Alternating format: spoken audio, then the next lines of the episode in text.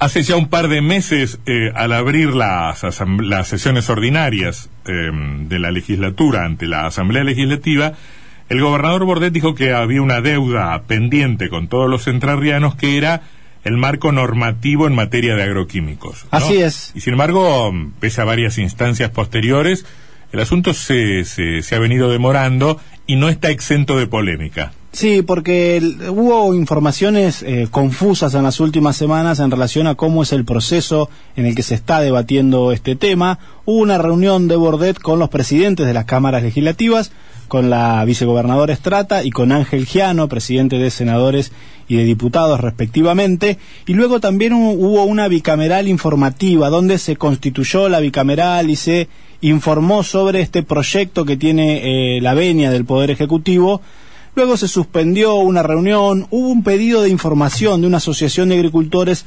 agroecológicos eh, al Senado para participar de este debate y la vicegobernadora Estrata aclaró en esa nota que la bicameral de agroquímicos no se ha conformado. Y de ahí vino como alguna serie de dudas a rever lo que había pasado eh, aquel 16 de marzo y ahí leyendo la letra finita decía bicameral informativa algunos entendimos que eso era bicameral, algunos medios lo dieron como la primera reunión de la bicameral, o así lo anunciaron, pero nos quedamos con, esa duda sobre si ya está en marcha o no este debate em, de la bicameral sobre el tema agroquímicos. al mismo tiempo hubo una declaración del ministro Bailo dando cuenta de que era inminente el tratamiento de la legislatura, el tratamiento legislativo del proyecto de agroquímicos, tema muy conflictivo porque hace al desarrollo provincial, al modelo de desarrollo, a la, a la cuestión ambiental, bueno, un montón de cosas. Y porque hace 10 o 12 años que se vienen debatiendo algunos proyectos, otros se caen, pero no hemos logrado una ley que tenga el consenso mínimo de las fuerzas políticas. Está en línea el presidente de la Cámara de Diputados, Ángel Giano. ¿Qué dice Giano? ¿Cómo le va? Buenas tardes, Antonio. Buenas tardes, Sebastián. Buenas tardes a todos los equipos del programa y a la audiencia de esta Está al aire, está al aire libre porque lo escuchamos con, con, un poco de ruido de fondo. Sí, sí, sí, estoy al aire libre, sí, para que no haya ruido donde estaba. Bueno, no sé si no hubiese sido mejor que se quedara adentro, pero bueno, no importa. Este, mm, a ver, ¿está en funcionamiento o no está en funcionamiento la comisión bicameral? Empezamos a funcionar reuniéndonos tanto en nuestro bloque como el bloque de Cambiemos, de ambas cámaras legislativas también nos hemos reunido en forma conjunta, nos hemos reunido individualmente con el ministro Bailo, eh, tanto el bloque Cambiemos como nosotros, y bueno, lo que nosotros tenemos que hacer, eh, Antonio escuchaba atentamente la introducción, es cumplir con finalmente con una deuda que el Entre tiene 40 años atrás. Es la ley que rige hoy en Entre Ríos es de 1980, de la dictadura militar. Sí, los, expertos consideran que era una buena ley para su época. Cuando uno analiza lo que pasa en otras provincias agropecuarias, y que no podemos dejar de hablar bien de esa provincia, como Córdoba, como Santa Fe, la provincia de Buenos Aires, tiene sus leyes eh, y que están funcionando y que obviamente han sido muy debatidas eh, y que hacen claramente a, la idiosincrasia, a, la naturaleza de su agroecología o, o, su calidad de agropecuaria o su calidad de, provincia que tiene un sector productivo muy empujante, muy potente. Yo, yo perdóneme, yo, perdóneme, yo no tenía presente que, que, la legislación vigente en Entre Ríos es de los años 80. Hay, hay, hay todo un mundo de, de diferencia entre el modelo agropecuario de ese tiempo y, el actual. Eh, también es cierto que acá hemos tenido fallos judiciales, hemos tenido reglamentaciones y hemos tenido muchas demandas de sectores ambientalistas respecto de, por ejemplo, cómo, cómo se fumiga. Me gustaría saber cómo se van a colocar ustedes en este debate y le pido que me hable a cierta distancia del micrófono y quedándose quietito porque por ahí se me pierde la, se me pierde la voz. ¿Cómo se paran frente a este debate? La idea es hacer un equilibrio entre las necesidades del sector productivo y la demanda ambiental eh, o, o legislar como crean conveniente afectando a quien se afectare.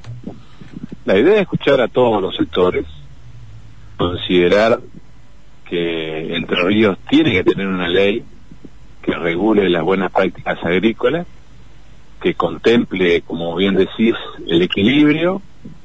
Necesitamos que esta ley surja de un acuerdo en la legislatura. La legislatura es el poder que está atrasado, porque el Poder Ejecutivo, ya el gobernador manifestó su voluntad, como bien decís vos, hace dos meses atrás, en la Asamblea Legislativa.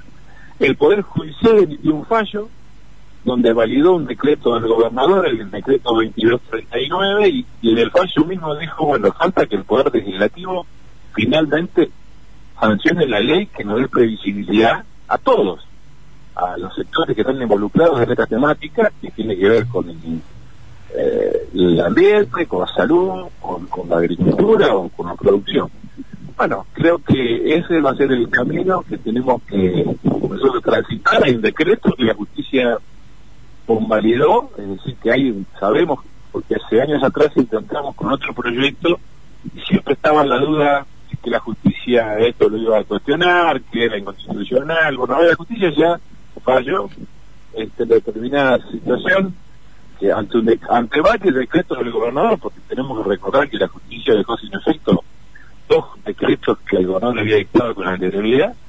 Bueno, creo que necesitamos contar con esta ley, escuchando a todos los sectores y después que se escuche, considerando la realidad de la provincia, buscando el equilibrio, estudiando qué es lo que, lo que ocurre en otras provincias. Y además hay una realidad, Antonio, hay un sistema de producción nacional que esto ingresó en la década del 90 cuando Felipe Solar era secretario de Agricultura, también el presidente. Así es. Se ha mantenido con todos los presidentes. Así y esto ninguna provincia puede cambiarlo. Mm. Bueno, hay que ver en el marco de este sistema de producción cómo protegemos a, a nuestros bienes fundamentales, o derechos fundamentales fundamentalmente, valga la redundancia, y bueno, legislar en consecuencia.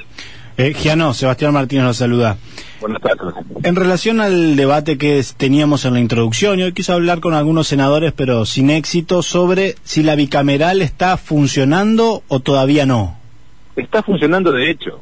lo que no se ha hecho es conformar formalmente como otras veces se han conformado, pero también hemos sancionado varias leyes funcionando de hecho como una bicameral, no es necesario que la bicameral se conforme formalmente, puede ser que finalmente lo hagamos, pero acá lo importante es poder estudiar, debatir y, digamos que todos los legisladores y legisladores se involucren en una temática tan sensible, porque cada uno de nosotros en nuestra comunidad tenemos seguramente sectores que son representativos de uno u otro extremo, si se quiere, de la disputa o la diferencia o los debates que puedan plantearse, entonces está muy bueno que cada legislador y legisladora se informe acabadamente, tenga su opinión y obviamente tenga su tiempo de estudio.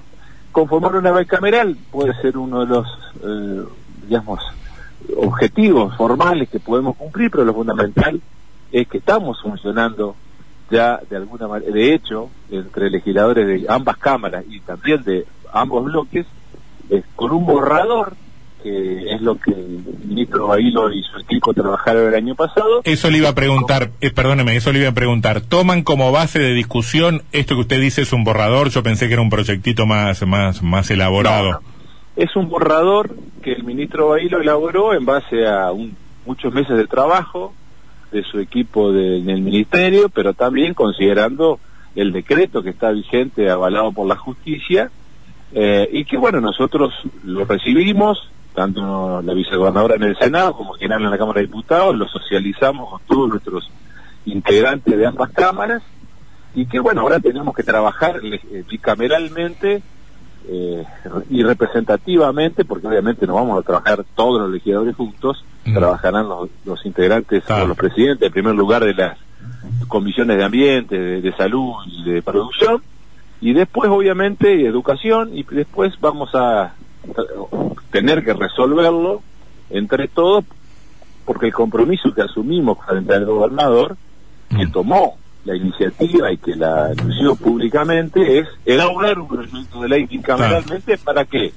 Para cuando el proyecto ingrese en una de las cámaras, Claro, y no y no y no se y no se demore en la otra para para que si va si va a salir que salga como por un tubo. Y, si vamos a escuchar a las organizaciones ambientales y Mm. lo vamos a hacer claramente, la escuchamos una sola Claro, vez y claro. ambas cámaras y así Está bien, está bien. Por último, eh, no, no sé qué tanto está involucrado usted en, en- en el tema o en el conocimiento del tema, pero trasciende como, como una, como, como la delimitación de tres zonas respecto de las fumigaciones. Zona de exclusión, zona de amortiguamiento y libre aplicación. Más o menos por ahí eh, sería el esquema que, que podría quedar sancionado. Sí, también hay que considerar eh, que son zonas sensibles, lo que es una escuela rural, lo que es una escuela técnica. Bueno, hay, hay muchas situaciones que considerar eh, por, por, para tener los límites. para te- Lo más sensible, Antonio, para ser totalmente sincero, tiene que ver con la distancia. Claro, sí, por supuesto, sí. Incluso la primera, la primera, la primera zona de exclusión creo que decía 10 metros de, de, de- de determinados lugares poblados, cosa que me parece bastante poco, pero bueno, qué sé yo, no sé, no soy, Bueno, eso- no soy experto eso es- tampoco. Eso tampoco lo soy, así que vamos a escuchar a los expertos, al INTA, a la universidad, eh, y vamos a escuchar a, a la ciencia y, y bueno, vamos a escuchar a todos los que saben Mm. para finalmente poder cumplir con esta deuda de 40 años, 41 años, Antonio. Está, está, está, es clarísimo. Eh, diputado Guiano, gracias por, por la charla, es muy amable. No, gracias a usted por la entrevista, Antonio y Sebastián. Buenas tardes saludos a toda la audiencia. El presidente de la Cámara de Diputados, Ángel Giano, 6 de la tarde, 9 minutos.